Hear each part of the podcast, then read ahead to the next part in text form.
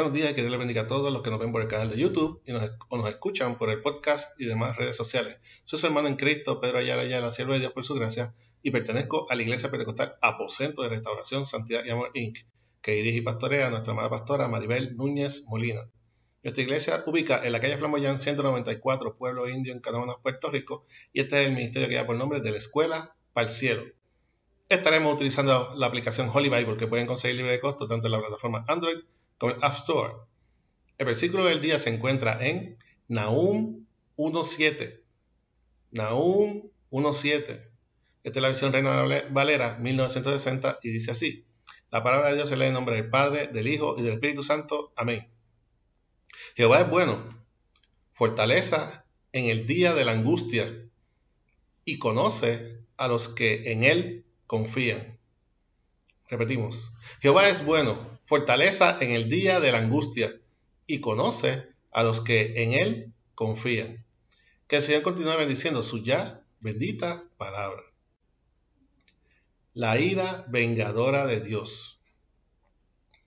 El profeta Nahum declara en este versículo que Jehová es bueno y se apiada de los que en Él confían. Pero es necesario entender cómo se manifiesta Jehová con aquellos que insisten en darle la espalda, abrazar doctrinas que no le reconocen como el creador del universo, creador de lo que conocemos y de lo que no conocemos. Hay criaturas que otorgan poder y gloria a cosas creadas por Dios.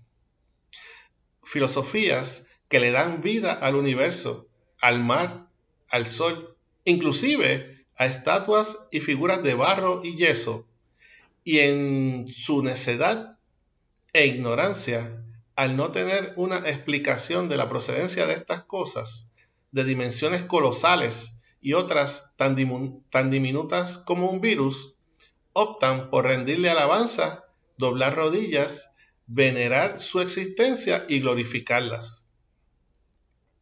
El profeta Nahum, siervo de Dios, nos dice en este capítulo que ciertamente Dios es bueno, pero también es celoso.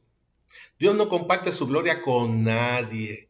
Dios es lento para la ira, lo que nos hace entender que Él da tiempo para el arrepentimiento de los que le ofenden.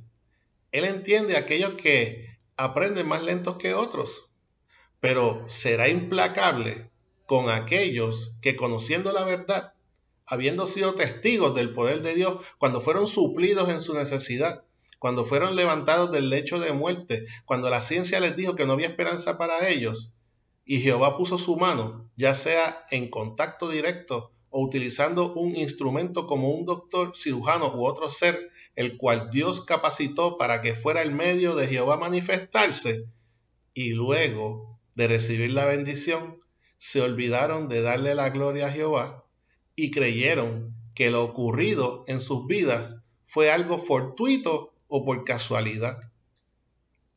Los seres humanos tienen que aprender las consecuencias de la desobediencia.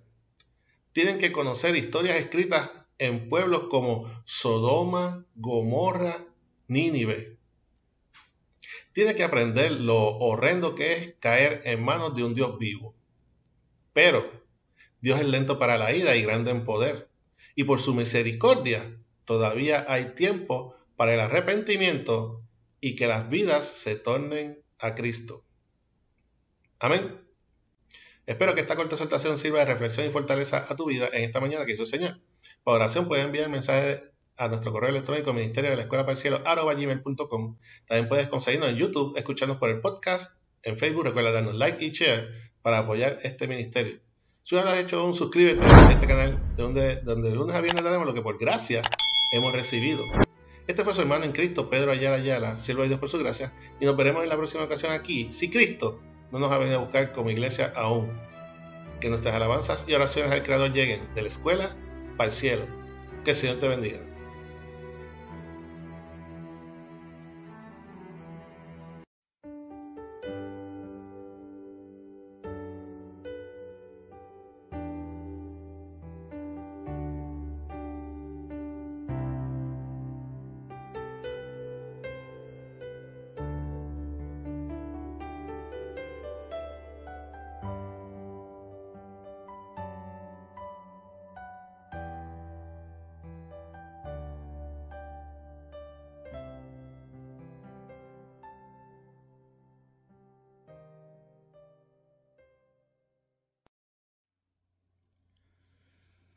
Su nombre.